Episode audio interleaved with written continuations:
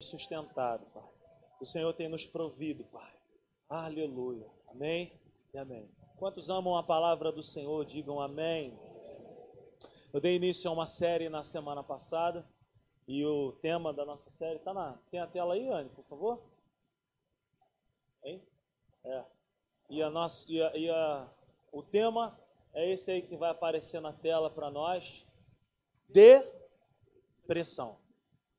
Quem esteve conosco aí na semana passada, levante as mãos. Se foi abençoado? Eu lembro que quando nós, quando nós colocamos a, a tela. Quando nós colocamos, a, as pessoas ficaram assim: ah, depressão. Mas é depressão. E na semana passada, nós falamos que nós precisamos dar pressão no medo. E muitas pessoas me procuraram essa semana dizendo, cara, essa palavra é muito importante para os nossos dias, é uma palavra atual e de vez em quando eu vou, eu vou estar falando sobre isso. Porque o medo não é simplesmente um sentimento, mas é um espírito, é algo, sabe, das trevas mesmo que se levanta para nos impedir.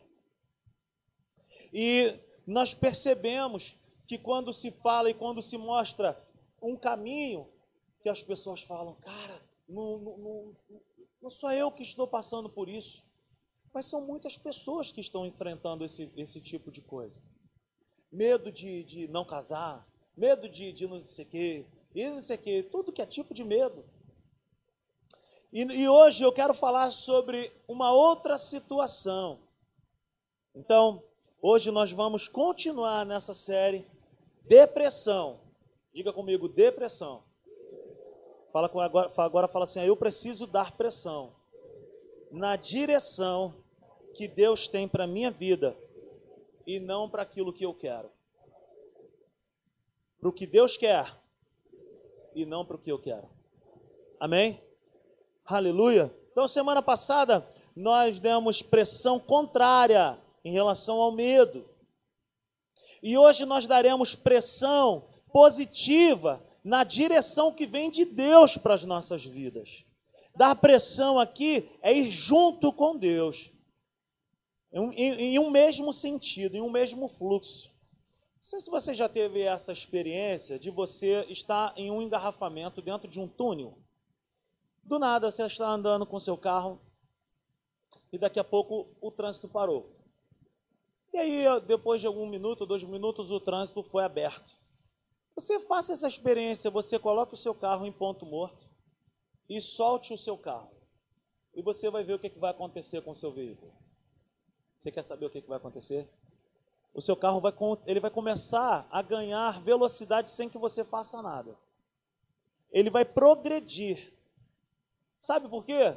Porque aquele túnel ele está canalizado, toda a força dele está canalizada para um lugar só e todos os carros também. Em túnel, nós não fazemos manobras, nós não estacionamos, nós não fazemos retornos. Túnel só aponta para um lugar. Sim ou não? Estou falando nenhuma besteira. Então, se você parar dentro de um túnel e soltar o seu carro, o seu carro ele não vai ganhar 100 km assim imediatamente. Mas o seu carro ele vai começar a progredir. Por quê? Porque todos os carros estão direcionados para um lugar e o fluxo de vento vai começar a empurrar o seu carro para lá. Essa, essa palavra de hoje é mais ou menos isso que eu quero dizer. É andar em acordo com Deus. É você estar com seu carro de ponto morto. É você estar com a sua vida de ponto morto e falar assim: Senhor, ó, eu tenho força na minha vida aqui para poder tomar as minhas decisões, mas eu prefiro agora me colocar nessa condição aqui de estar aqui esperando pelo Senhor e pelo vento que o Senhor tem para soprar a minha vida e me levar a um destino. Então, eu quero saber contigo, você está disposto a ouvir essa palavra? Amém? Você está desejoso de chegar em um lugar, em chegar em um destino que só o Senhor pode nos levar, sim ou não? Amém? Então, assim, é, esse lugar se chama vontade de Deus. Esse destino que eu estou aqui falando esse túnel que você e eu estamos, ele lá no final está escrito assim: presença de Deus, vontade de Deus, direção de Deus. Então vamos hoje conhecer um inimigo a ser vencido. Você está desejoso de vencer esse inimigo aí comigo? Sim ou não? Abra sua Bíblia comigo lá em Gálatas, no capítulo 2, no versículo 20. Vou te mostrar um versículo aqui que de repente você vai falar, cara, o Rodrigo hoje está viajando na batatinha, ele está falando um negócio esquisito, mas você vai ser abençoado assim como eu fui abençoado nessa tarde. Gálatas, no capítulo 2, no versículo 20, o apóstolo Paulo ele fala assim: Olha, eu fui, fui crucificado com Cristo. Assim, já não sou eu quem vive, mas Cristo vive em a vida que agora vivo no corpo, vivo-a pela Vivo pela fé no Filho de Deus que me amou e que se entregou por mim. Amém? Beleza? Então, assim, um dos motivos de maior sofrimento hoje são pessoas que são escravas de si mesmas. Pessoas que batem no peito para dizer assim: eu sou livre, eu faço aquilo que dá na telha, eu vou lá e faço eu faço aquilo que eu tenho vontade de fazer e eu vou lá e faço. Só que esse tipo de pessoa, quando bate no peito e fala, eu só faço, eu faço aquilo que eu tenho vontade, ele colhe, sabe, sofrimentos, e nós vamos mostrar na palavra de Deus o que, que é isso. Então, um dos motivos de maior sofrimento é ser escravo de si mesmo será, será algemado em fazer a sua própria vontade, será algemado em dizer assim: eu não quero saber qual é a vontade de Deus, eu quero ser feliz. Só que só existe alegria, felicidade, satisfação plena na, na presença de Deus e na vontade de Deus.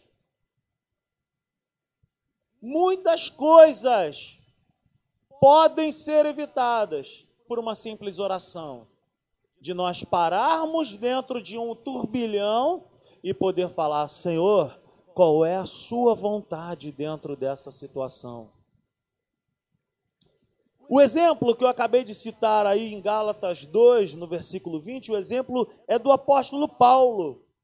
Ele afirma: Eu fui crucificado com Cristo.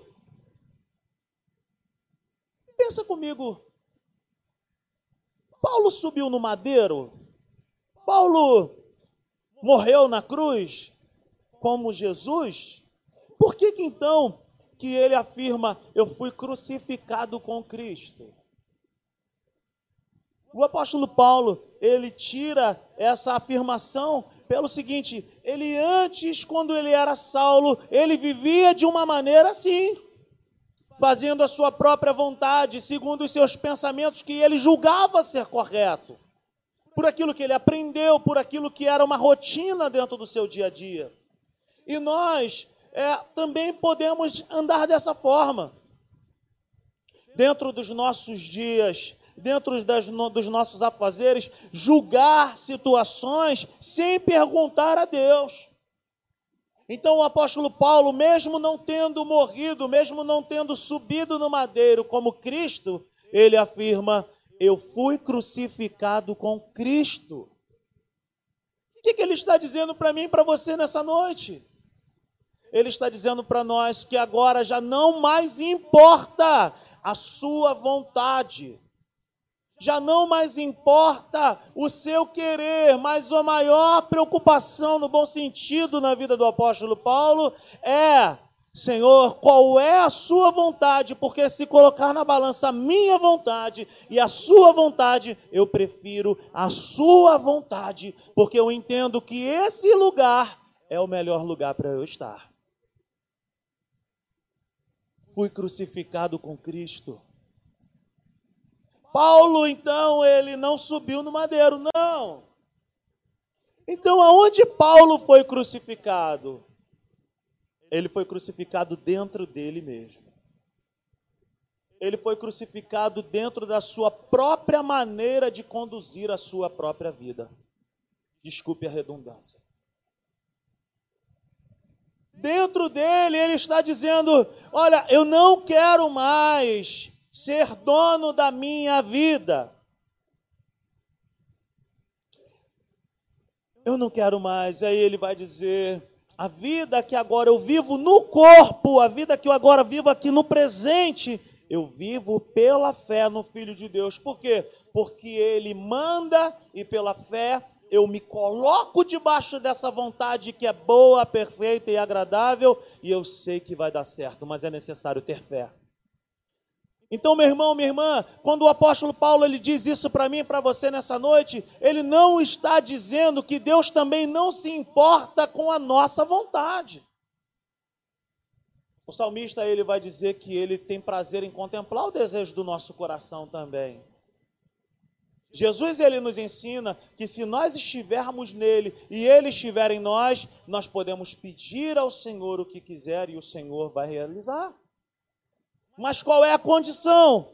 Senhor, qual é a tua vontade? Eu quero nessa noite, meu irmão, te encorajar a você abrir o seu coração para receber essa mensagem. Então, faço uma pergunta para você nessa noite, não precisa me responder. Como tem sido conduzida a sua própria vida? Quem tem conduzido a sua própria vida? Os seus olhos, os meus olhos, os seus sentimentos e os meus sentimentos, os meus e os seus pensamentos têm conduzido a nossa vida ou a Sagrada Escritura, a Bíblia e a presença de Deus? Quem tem conduzido as nossas vidas? Não precisa me responder. Nós temos que dizer diariamente para nós Senhor, já não vivo mais eu, mas Cristo vive em mim. Senhor, a, a, minha, essa semana eu estava fazendo um gabinete com um amigo e nós estávamos e chegamos no final de uma boa conversa dizendo a nossa vontade diante de Deus, ela precisa ser conhecida. Filipenses no capítulo 4, ele vai dizer assim: Olha, fazeis conhecido diante de Deus todas as vossas necessidades. Deus se importa, Deus quer saber. Mas, diante de tudo isso, nós precisamos parar e falar: Senhor, a minha vontade é essa, mas qual é a sua vontade? Quem tem coragem de fazer essa oração? E a gente estava nesse embate bom, conversando, eu e esse amigo, falando: Cara, a tua vontade é show. Mas qual é a vontade de Deus para isso? Aleluia! Quem está entendendo essa mensagem nessa noite? Então, assim, quem tem conduzido a nossa vida? Somos nós ou tem sido Cristo? Já não vivo mais eu, mas Cristo vive em mim a vida que agora vivo no corpo, eu vivo pela fé no Filho de Deus, que me amou e que se entregou por mim.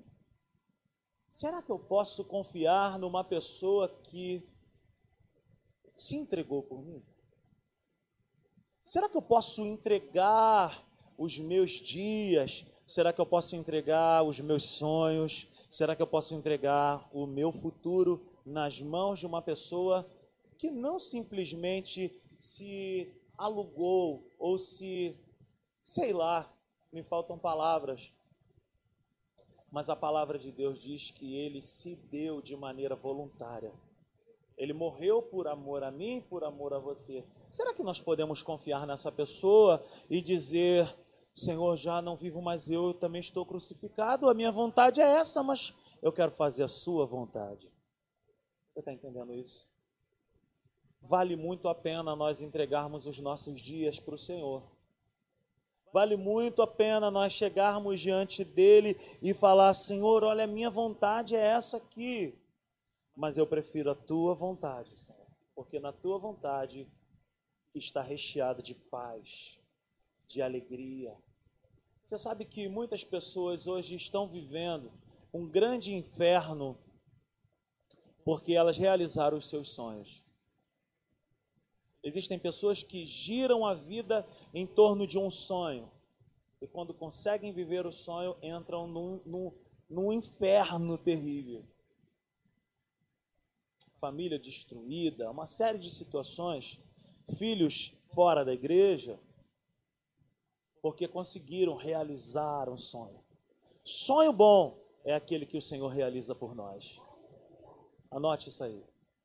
Sonho bom é aquele que o Senhor realiza para nós.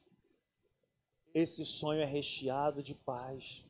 Esse sonho é maravilhoso, por quê? Porque tudo aquilo que ele faz é bom. Você está entendendo isso aí? Então, quem tem conduzido a nossa vida, já não vivo mais eu, mas Cristo vive em mim, e a vida que agora eu vivo, eu vivo assim, eu vivo pelo Cristo, eu vivo pela fé, porque vale a pena eu me entregar para Ele, porque Ele tem cuidado de mim. Muitas pessoas sofrem por fazerem más escolhas, fora da vontade de Deus, sem em momento algum consultar a Deus.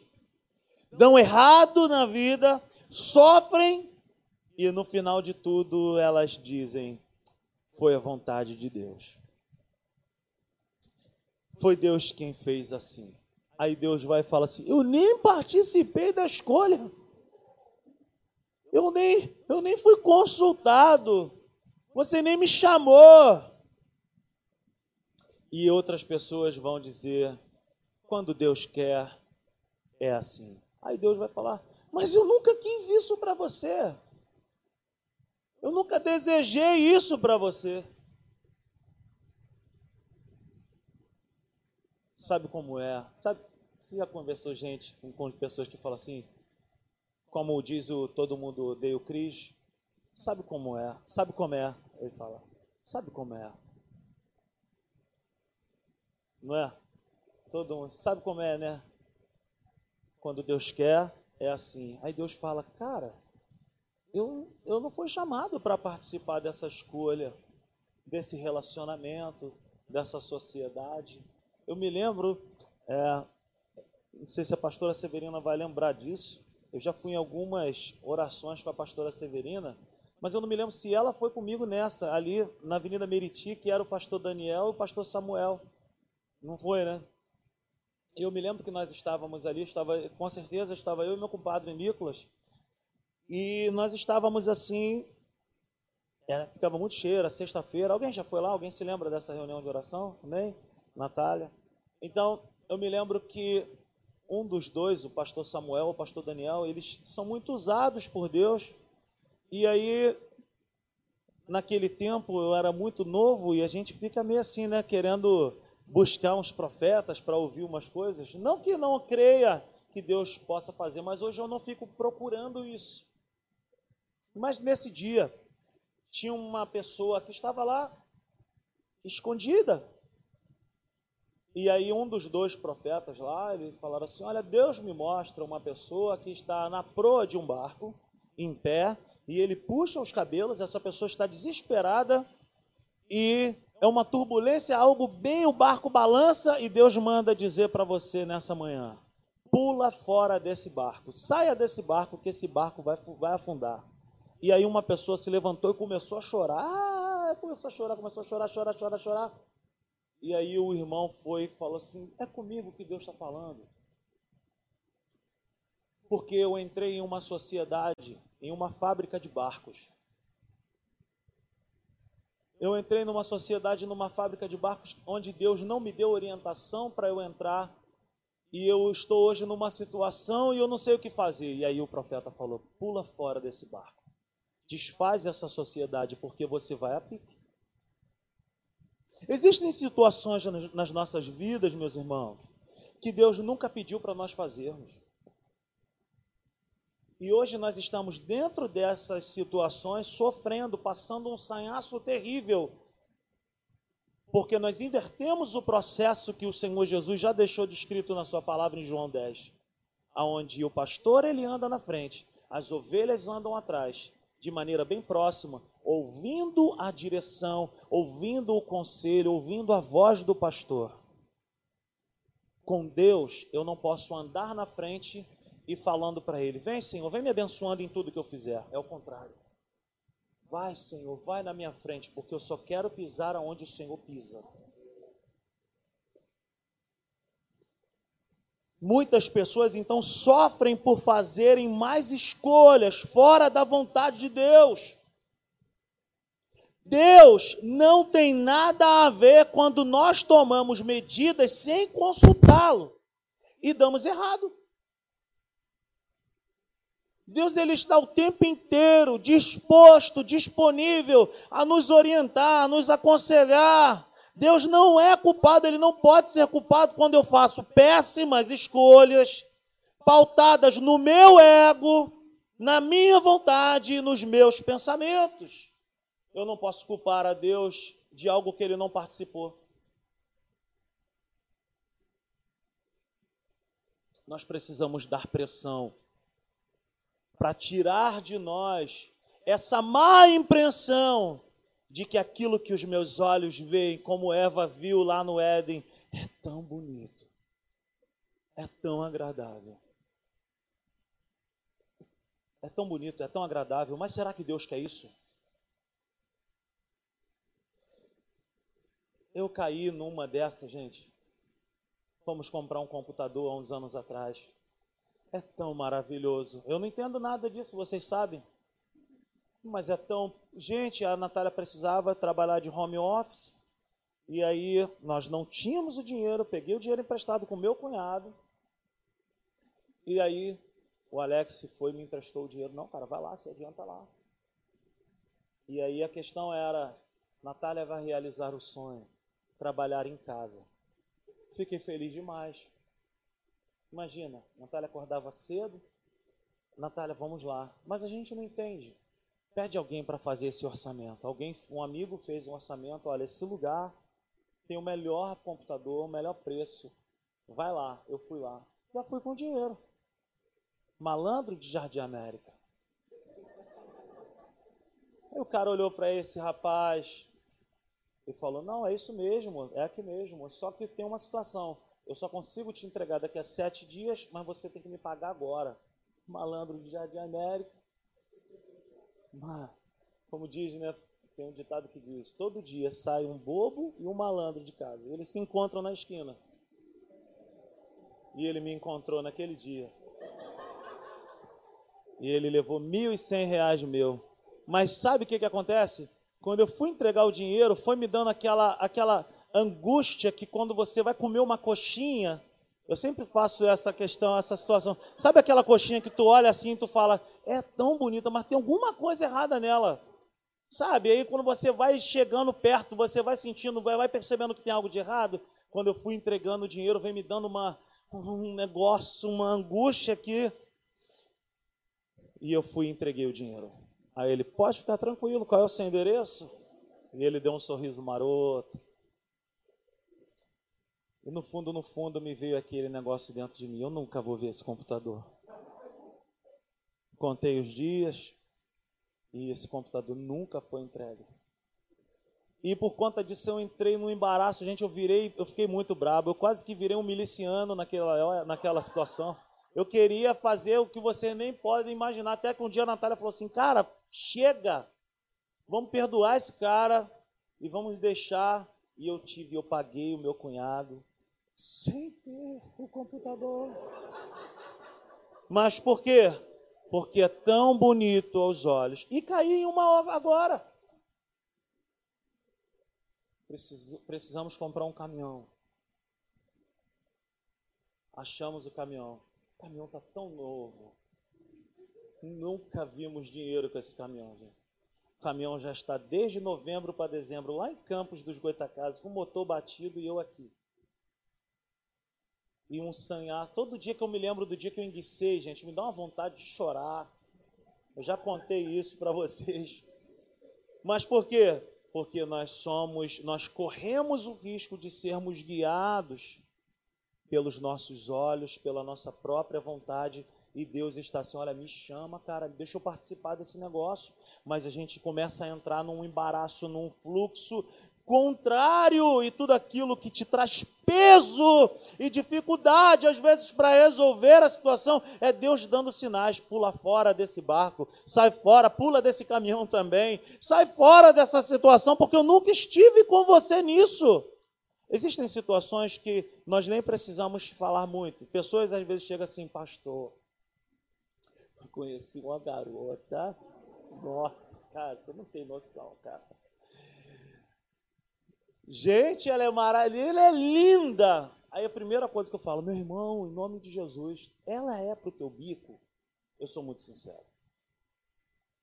Teve uma vez que eu fui pregar num lugar e eu estava pregando para homens, e aí eu falei assim, meu irmão, cuidado com as mulheres que se aproximam de você, principalmente você que é feio.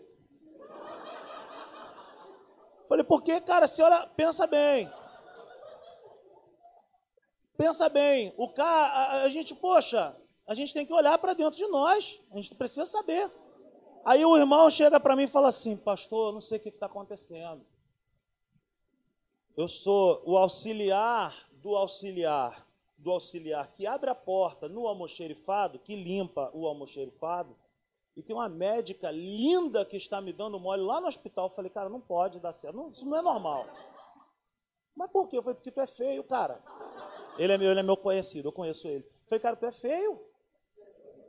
Isso é para te destruir, meu irmão. Isso aí é laço na tua vida, mano.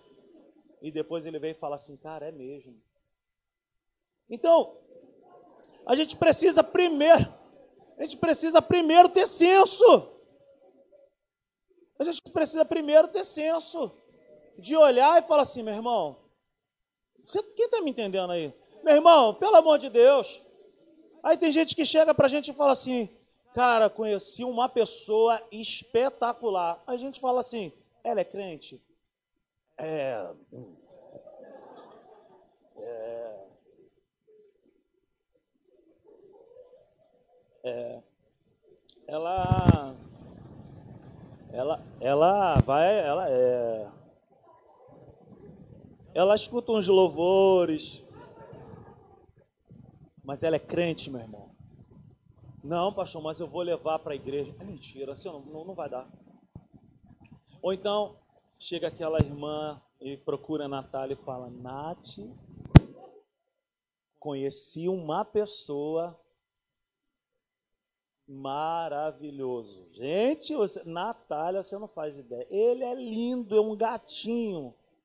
Gente, cuidado com esse gatinho pode estar entrando numa pior furada da sua vida. Às vezes é um gatão, às vezes é lindo, mas é um gato mole de armazém, não gosta de trabalhar, é um vagabundo que não lava uma louça, não, não faz nada dentro de casa.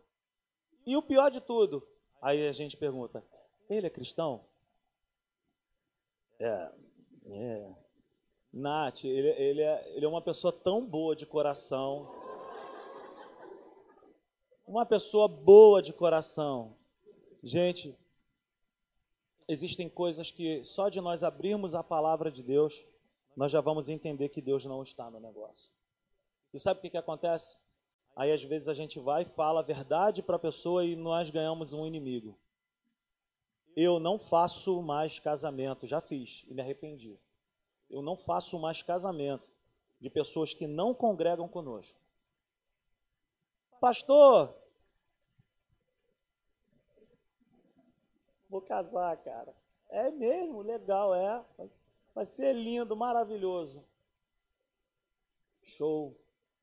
Mas Jesus vai estar nessa festa? Jesus vai estar nesse casamento aí?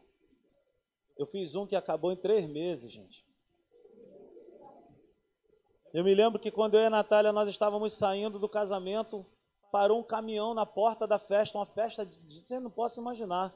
Daqui a pouco começou a descer umas mulatas, gente, com aqueles penachos assim. Eu, eu falei: que que é isso, gente? A, a, cerimônia foi tão bonita, gente, tocou uma música tão linda. Daqui a pouco, e aí o dono da festa falou: vai ficar não, pastor, e me segura Jesus. Eu falei: que que é isso? Eu falei, gente, pelo amor de Deus, eu voltei no carro quase chorando com a Natália. Eu falei assim: não, Natália, eu me arrependi tanto de fazer esse casamento. E o casamento acabou em três meses. Sabe por quê? Fiquem tranquilos. Tá tudo bem. Tá tudo tranquilo. E sabe o que, que acontece? As pessoas entram, as pessoas entram nessas furadas. E no final, quando dá errado, fala assim: vontade de Deus. E Deus fala assim: Eu nunca participei disso. Eu nunca falei nada, nunca, nem me perguntaram nada. Então, nós aqui adotamos essa medida. Nós não fazemos casamento de pessoas que não congregam com a gente. E não, não também não estamos mais apresentando crianças que não estão congregando com a gente. Por quê? Porque as pessoas vêm, acham que uma imposição de mãos sobre a vida da criança é uma proteção para o resto da vida e os pais não querem nada com Deus, não, não querem mais nada. Está tá protegido. E não é assim. O que Deus quer de nós é uma aliança com Ele. E essa aliança, Ele é o Senhor e nós somos seu, nós nunca vamos deixar de ser servos de Deus. Nós somos filhos amados, eleitos, coisa e tal, isso é maravilhoso, mas nós nunca vamos deixar de ser servos. E manda quem pode obedece quem é filho. Manda quem pode, quem pode é Ele, Ele é o Rei dos Reis e nós obedecemos. Senhor, o que, que o Senhor quer? Eu não posso culpar a Deus de algo que Ele nunca participou na minha vida. Quem tem conduzido a nossa vida? Deus não tem nada a ver quando nós tomamos essas medidas sem consultá-lo. E aí dá errado e a gente fala que Deus é o culpado. Foi a vontade dele. Existem muitas coisas que nós não precisamos nem perguntar para pastor, pastora.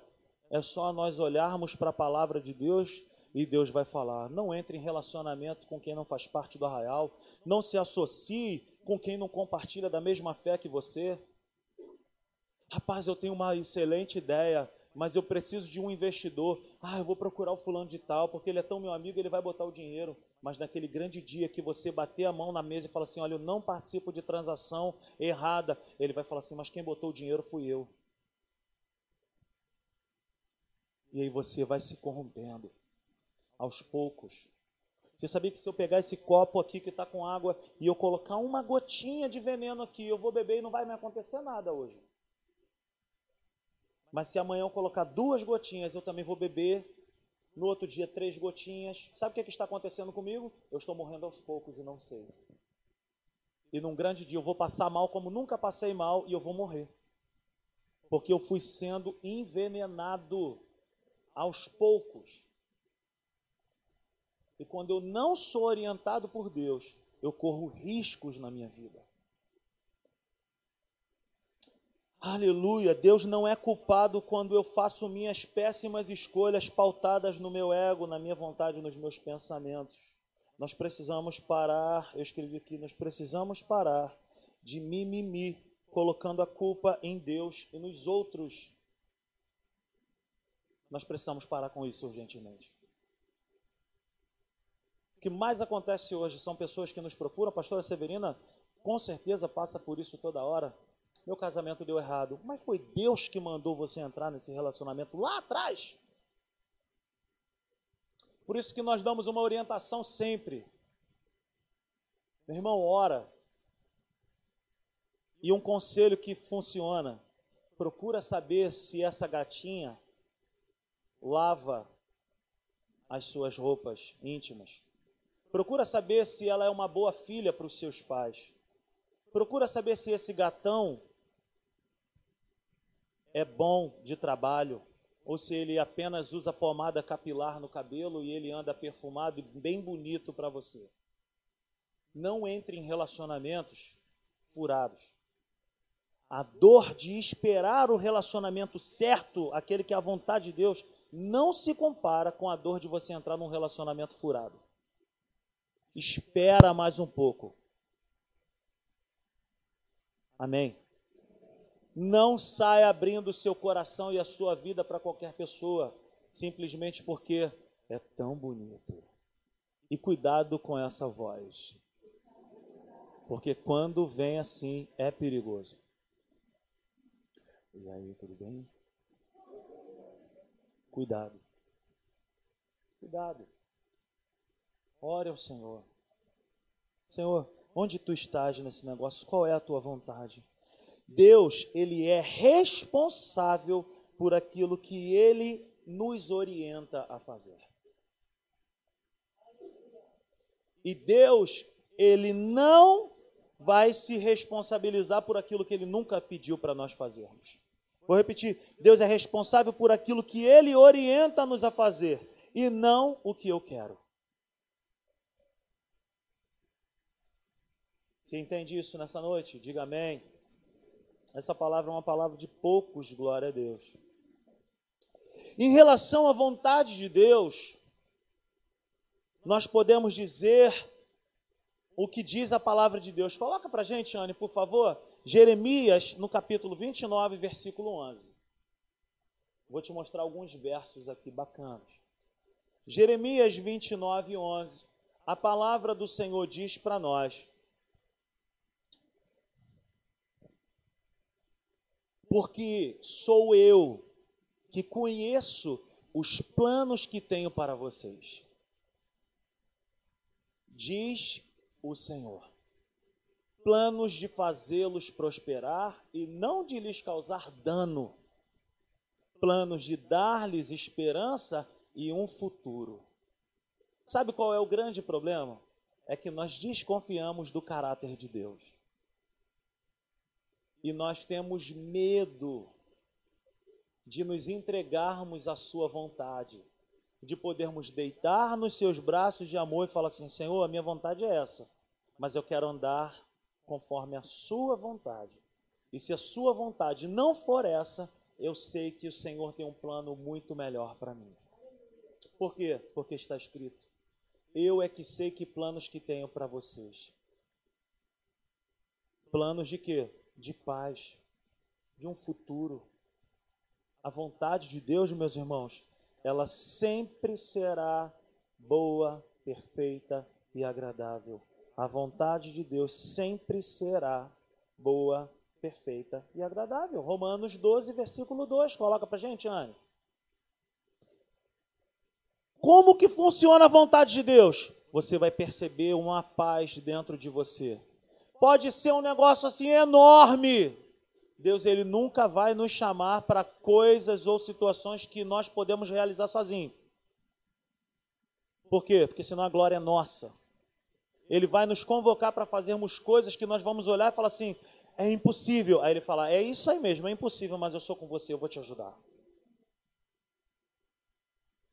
E é no impossível que Deus faz acontecer. A vontade de Deus é boa, perfeita agradável, pode ser difícil demais, mas se ele te deu uma palavra, fica com a palavra dele. Romanos 12, 2. Olha o que diz esse versículo: não se amoldem ao padrão deste mundo. Como é que funciona o padrão deste mundo? Deu vontade, eu vou lá e faço. Como que se resolve as coisas? Casamento, então, como é que resolve o casamento? Está dando problema, divorcia. Muito mais fácil. Ninguém quer investir tempo agora de parar e falar assim: olha só, do jeito que está, não dá. Vamos parar e vamos conversar, porque não dá certo. Me perdoa. Ah, me perdoa também. Está perdoado, vamos embora. Vamos embora. O que, que é mais prático? Olha só. Vamos resolver. Acabou, acabou. Meu irmão, em nome de Jesus, resolva os problemas com a direção de Deus. Tome decisões pautadas na vontade de Deus e aí nós vamos prosperar. Mas transforme-se pela renovação da sua mente para que sejam capazes de experimentar e comprovar a boa, agradável e perfeita vontade de Deus. Como funciona a vontade de Deus? Ela é boa. Ela é agradável. Ela é perfeita. Resumindo, a vontade de Deus é recheada de paz. Provérbios 10, 22 vai dizer que a bênção de Deus enriquece e não acrescenta dores. Como funciona a vontade de Deus? Você vai celebrar, se alegrar no Senhor. Aleluia. Amém ou não amém? Olha o que diz também Isaías, capítulo 1, versículo 19. Abra sua Bíblia lá comigo ou acompanhe na tela aí. Isaías 1, versículo 19. Olha o que diz a palavra de Deus para as nossas vidas.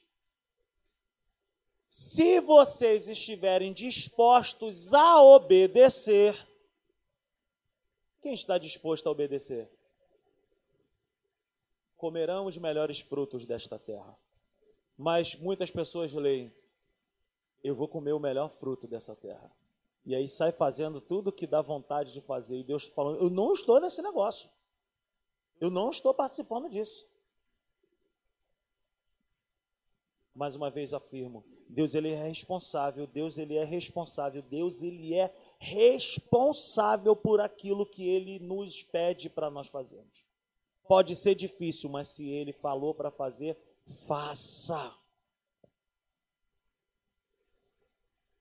Aleluia! Como que a vontade de Deus funciona? A vontade de Deus funciona na minha vida e na sua vida quando nós damos pressão, sabe, em relação a esse tipo de comportamento com Ele. Senhor, o que que o Senhor quer? É viver de uma maneira intencional com Deus. Se colocar diante de Deus e falar, Senhor, é, o que que o Senhor quer que eu faça nessa situação agora? O que, que está no teu coração? Passou o primeiro dia, não tem resposta, não se mova, não faça nada. Êxodo capítulo 13 vai dizer que quando a nuvem parava, todo mundo parava. A nuvem se movia, todo mundo se movia. A coluna de fogo andava, todo mundo andava. A coluna de fogo parava, todo mundo parava. Por quê? Porque quando Deus se move, eu me movo. Quando Deus para, eu paro. Meu irmão, é assim. É assim que está garantida a nossa paz, a nossa provisão e a nossa segurança. Quando Deus se move. O problema é que às vezes eu quero me mover quando Deus está parado. Ou eu paro quando Deus está se movendo. E o problema não é que Deus não fala, o problema é que eu que tenho dificuldade de ouvir, porque eu quero fazer a minha própria vontade. E nós vivemos como crianças. Eu quero, porque eu quero, porque eu quero. E Deus está falando: não é o melhor para a sua vida, eu tenho o melhor para você. Mas a gente fica igual criança no shopping: eu quero, porque eu quero, eu quero. E às vezes nós conseguimos as coisas. E Deus está falando: você conseguiu, e aquilo que você conseguiu, você é responsável de sustentar. Aquilo que Deus não colocou em nossas mãos, dá o seu jeito. Agora, sem Deus, é muito pesado. Para isso funciona maravilhosa graça, a graça de Deus. Senhor, é difícil demais, mas quem disse que seria fácil? Eu estou contigo. Eu te falei para fazer. Fica tranquilo. Não se desespera. Quem está entendendo essa mensagem nessa noite? Foi Deus quem falou contigo? Foi Deus quem falou contigo? Ah, é difícil. Faça faça. Ande no fluxo de Deus e não ande no contrafluxo. A Bíblia nos chama para nós sermos cooperadores com Ele. Coopere com Ele nessa, nessa noite. Existe um tempo de nós pararmos, existe um tempo de nós olharmos para dentro de nós e falarmos: Senhor, alguma coisa está errada. Sabe o que, que acontece? Nós temos hoje dificuldade de fazermos uma oração. Senhor, sonda o meu coração. Vê se há em mim algum caminho mau. E guia-me, Senhor, pelos teus caminhos. Sonda-me, Deus. Sonda-me, Senhor, e me conhece quebranta o meu coração. Transforma-me conforme a tua palavra e enche-me até que em mim se ache só a ti. E então usa-me, Senhor Aleluia. Aleluia. Olha para dentro de você e fala: Cara, eu estou lutando tanto contra essa situação, esse negócio não vai. Esse relacionamento não anda, esse projeto não vai. Será que Deus te pediu para fazer isso? Ou foi você que fez? Como dar pressão com Deus na sua direção e ser bem-sucedido? Essa é a pergunta. Eu não posso estar aqui à frente falando uma opção de coisa sem dar um caminho. Porque isso não é graça. A graça, ela fala para nós, ela mostra. A graça não não esconde as nossas imperfeições. A graça revela as nossas situações a serem resolvidas, mas ela mostra como resolver. Abra sua Bíblia em Romanos, capítulo 8, versículo 14.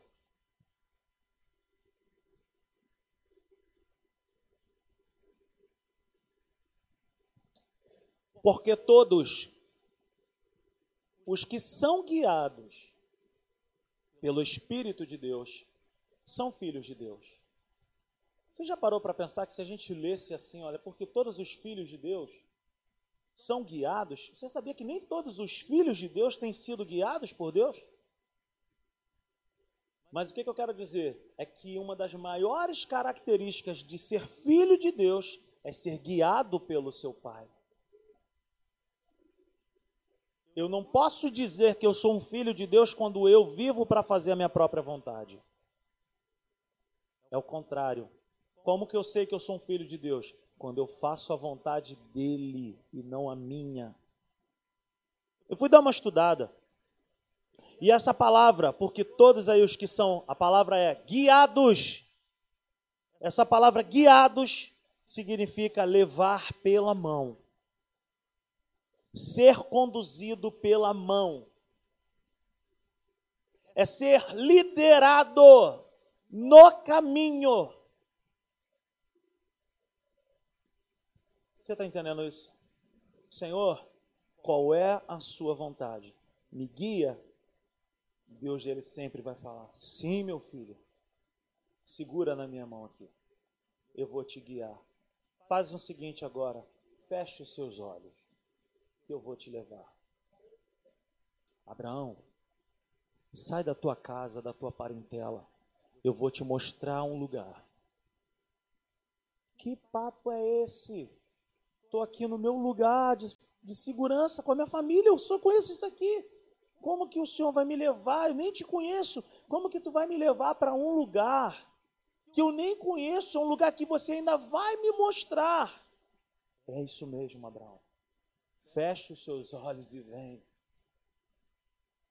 Romanos 8,14, porque todos os que são guiados pelo Espírito de Deus são filhos de Deus. Deixa eu te falar uma coisa nessa noite. Quer ser guiado por Deus? Feche os olhos.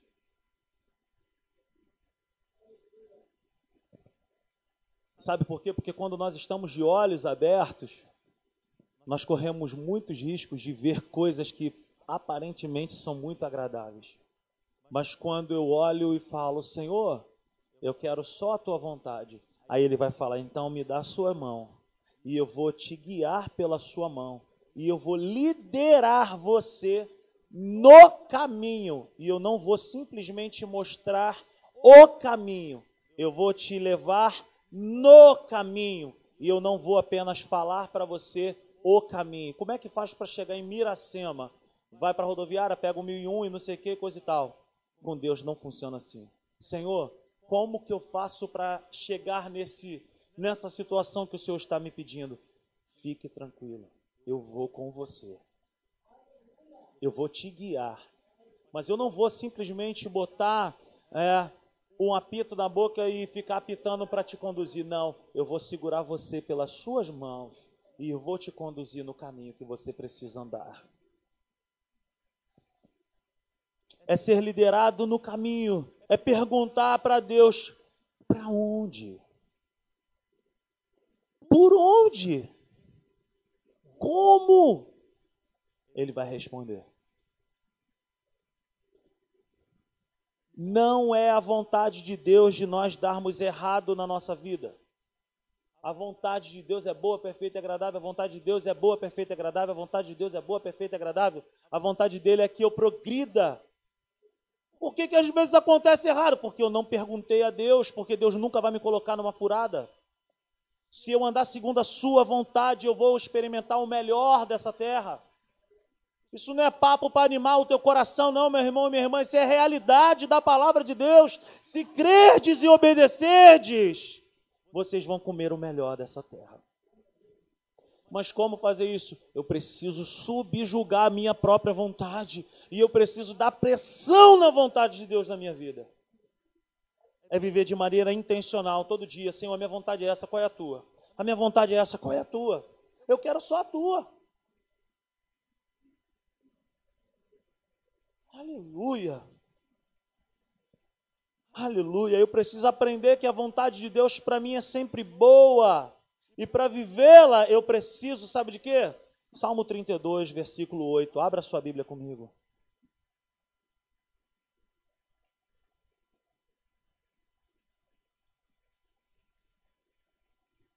Salmo de número 32, versículo 8 diz assim: Eu, eu quem? Eu o instruirei e o ensinarei no caminho que você deve seguir eu o aconselharei e cuidarei de você. Ora, A primeira coisa que Deus quer ser participativo na minha e na sua vida, Ele quer nos dar a instrução. Anote isso. Ele quer nos instruir a todo tempo, Ele quer falar conosco. A segunda coisa que ele quer falar comigo e contigo, ele quer nos revelar, ele quer nos ensinar no caminho. Como que funciona isso? Senhor, eu te dou o lugar. Vai à frente. Me mostra. Primeira coisa, instrução. Segunda coisa, ensino no caminho. Deixa ele, dá o banco do motorista para ele, senta no banco do carona nessa noite. Terceira coisa, o conselho é dele. Senhor, não é melhor a gente fazer isso não? Você não acha que, que, que é melhor isso aqui? E Deus vai falar: ou eu sou o primeiro lugar, ou eu comando, ou você comanda. Ninguém dirige carro com duas pessoas com a mão no volante. Deixa ele dirigir, deixa ele guiar, deixa ele fazer a rota, deixa ele calcular o plano. Quarta coisa, quando eu faço isso, eu estou debaixo do cuidado dele. Primeira coisa, a instrução é dele. Segunda coisa, ele me ensina no caminho. Terceira coisa, o conselho, a estratégia, o método, a maneira é dele. A quarta coisa, eu tenho o cuidado dele quando eu faço isso. Nós não podemos ser guiados de outra maneira a não ser pelo Espírito Santo. Salmo 32, versículo 9 diz assim: Não sejam como cavalo ou burro, que não têm entendimento, mas precisam ser controlados com freios e rédeas, caso contrário, não obedecem. Pessoas que não têm o Espírito Santo, ou que não, ou às vezes têm o Espírito Santo, mas que querem ser os guias particulares e não deixam o Espírito Santo guiar, elas têm esse tipo de comportamento. Precisam de coisas palpáveis para poder ir para o rumo, mas não é assim que Deus planejou. Nós não somos é, cavalo ou burro para poder usar rédea mas nós somos a morada do Espírito, nós temos o Espírito Santo dentro de nós, que fala comigo e contigo, e quando nós trancamos a porta do nosso quarto, Ele está me esperando e Ele está te esperando para poder nos dar a direção. O versículo 10 é maravilhoso. Muitas são as dores dos ímpios. O que, que é isso? Muitas são as dores dessas pessoas que têm essa maneira de governar a sua própria vida, mas tem uma vírgula aqui. Mas a bondade do Senhor protege quem nele confia.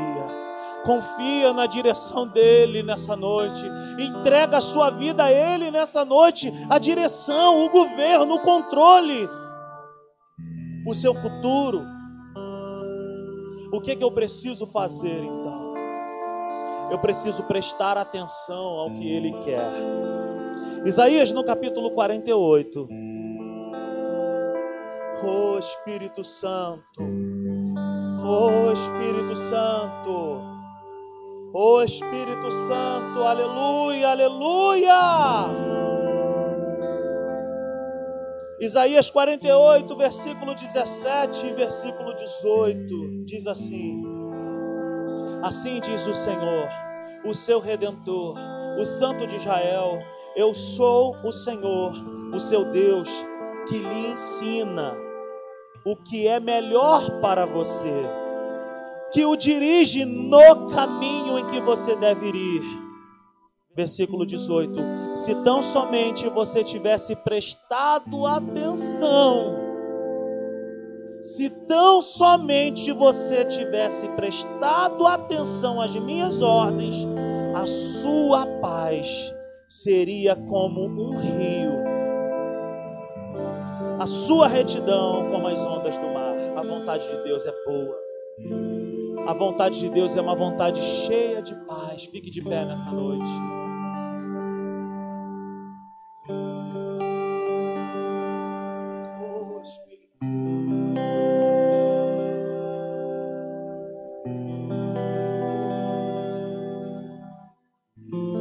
Ele é o Senhor, Ele manda e ponto final. Se eu quiser seguir bem o meu caminho, eu preciso confiar a Ele o meu caminho. Ele me ensina o que é melhor para mim, não o que eu quero. Eu não posso mais ser guiado pelo que eu quero. Eu não posso mais viver somente pelo que eu quero, por aquilo que me dá prazer mas eu preciso viver por aquilo que Ele quer. Não o que eu quero, mas o que Ele quer. Ele me dirige no caminho em que eu devo caminhar, é o caminho que eu devo caminhar, não é aquilo que eu acho que é melhor, mas é aquilo que Ele acha que é melhor. E não no que eu acho certo, mas aquilo que Ele vê que é certo. Você sabe que Deus está numa posição privilegiada, Paulinha? Ele está num lugar alto. E quem está no alto consegue enxergar as coisas com mais facilidade. Para onde iremos nós? Só tu tens a vida eterna. Para onde iremos nós? Só tu tens a vida eterna. Tu és o pão que desceu do céu, fonte de vida, Emmanuel, com tua glória sobre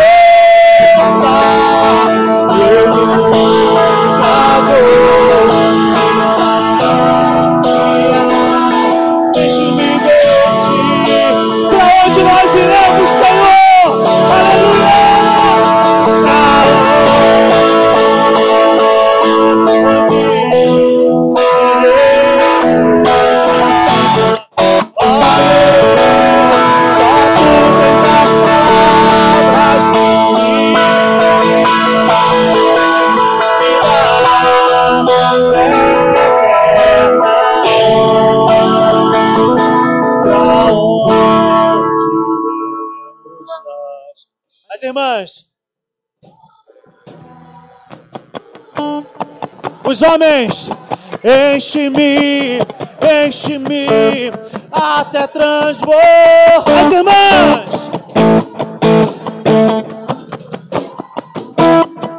vamos lá, rapaziada, cante.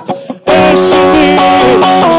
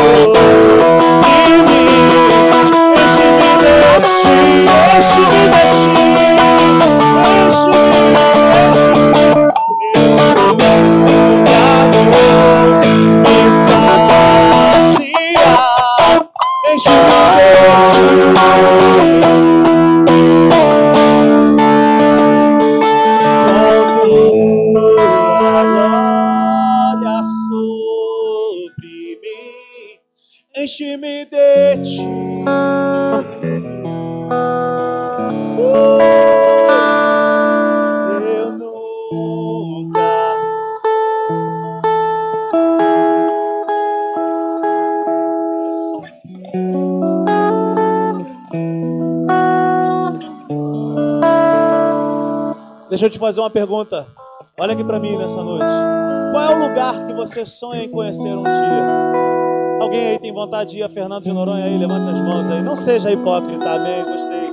Fernando de Noronha? Qual lugar que você tem vontade de conhecer, gente? Fala aí. Alguém fala aí, alguém tem a coragem, fala alto aí. Aonde? Bom sucesso? Quer? Qual lugar que você tem sonho de conhecer? Fala aí. Reino Unido, sei nem onde é. A Maldivas, aí. Aí, aleluia. Mas deixa eu te falar uma coisa: existe um lugar. Existe um lugar que você não precisa pegar carro, ônibus, nem avião. E é melhor do que qualquer lugar desse. Se chama Centro da Vontade de Deus. Quando nós estamos no centro da vontade de Deus, Ele nos leva lá em Fernando de Noronha, Ele nos leva lá nas Maldivas, Ele nos leva, sabe, no Reino Unido, Ele nos leva. Mas o que é que eu preciso fazer? Pra onde iremos nós?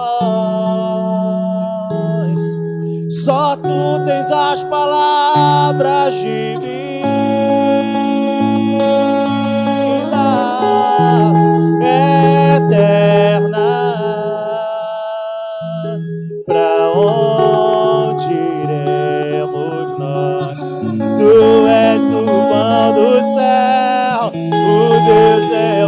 Peça isso nessa noite.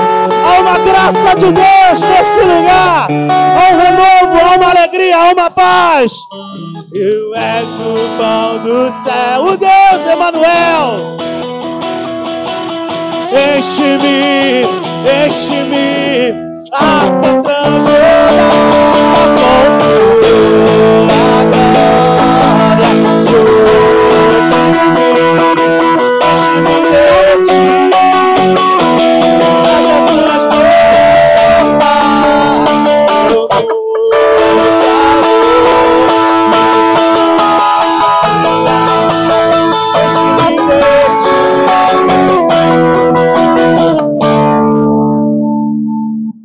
Ele é melhor do que qualquer balada.